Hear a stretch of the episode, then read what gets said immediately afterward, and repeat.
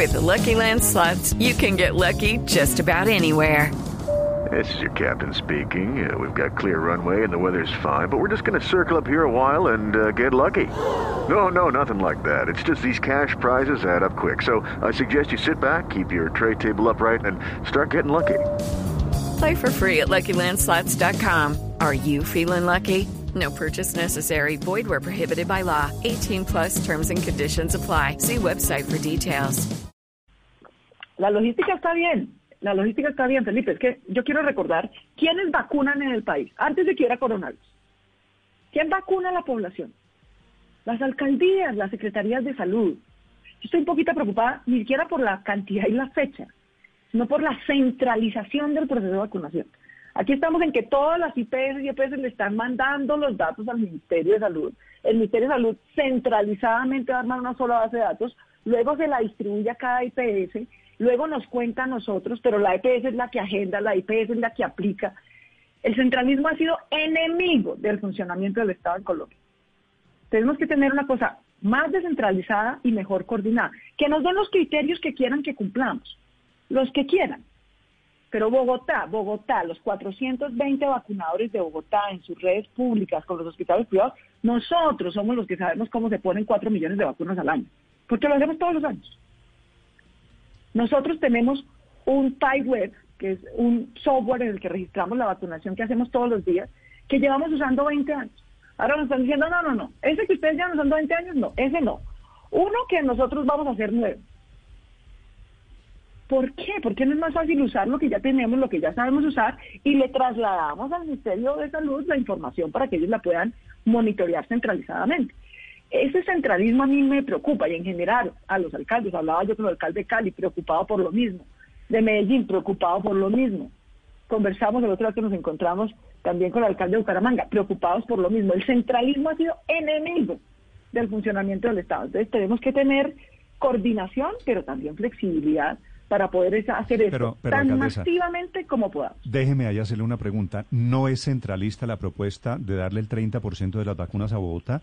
Imagínese si esto fuera criterio geográfico, eh, o por densidad, o por aporte al PIB, o por densidad de la población, pues los habitantes, qué sé yo, de, de Tame en Arauca, de Pitalito en el Huila, de Acacías... También lo van a recibir también la van a recibir en la proporción. porque las vacunas se la chuparían la van a recibir en la proporción de su población y de su afectación.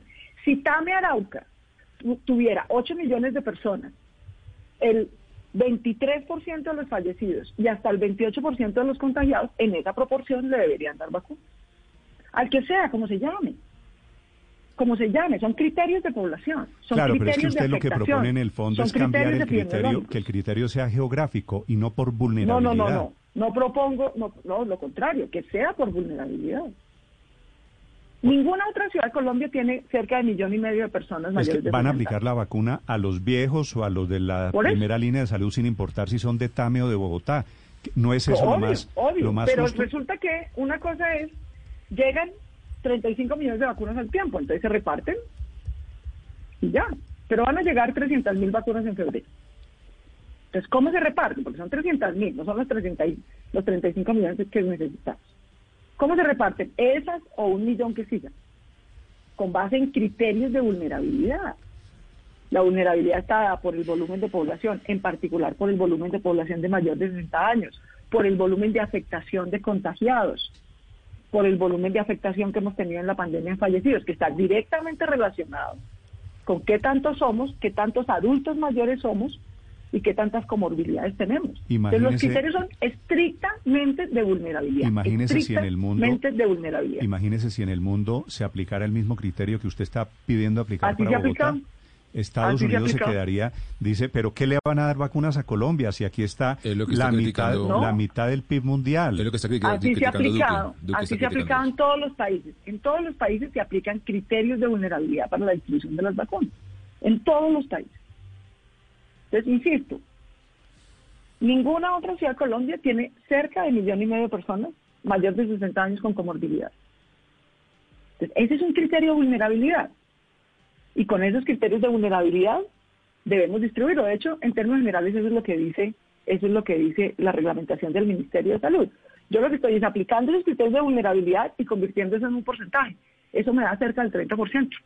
Y eso es lo que esperamos, esperamos ir recibiendo paso a paso. Step into the world of power, loyalty, and luck. I'm gonna make him an offer he can't refuse. With family, cannolis, and spins mean everything. Now, you wanna get mixed up in the family business. Introducing The Godfather at ChumbaCasino.com.